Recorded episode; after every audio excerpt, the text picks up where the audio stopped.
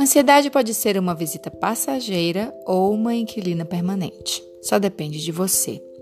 Nesta série, nós vamos aprender sobre o problema, conhecer histórias de superação e encontrar o caminho para resolver essa fase difícil de sua vida.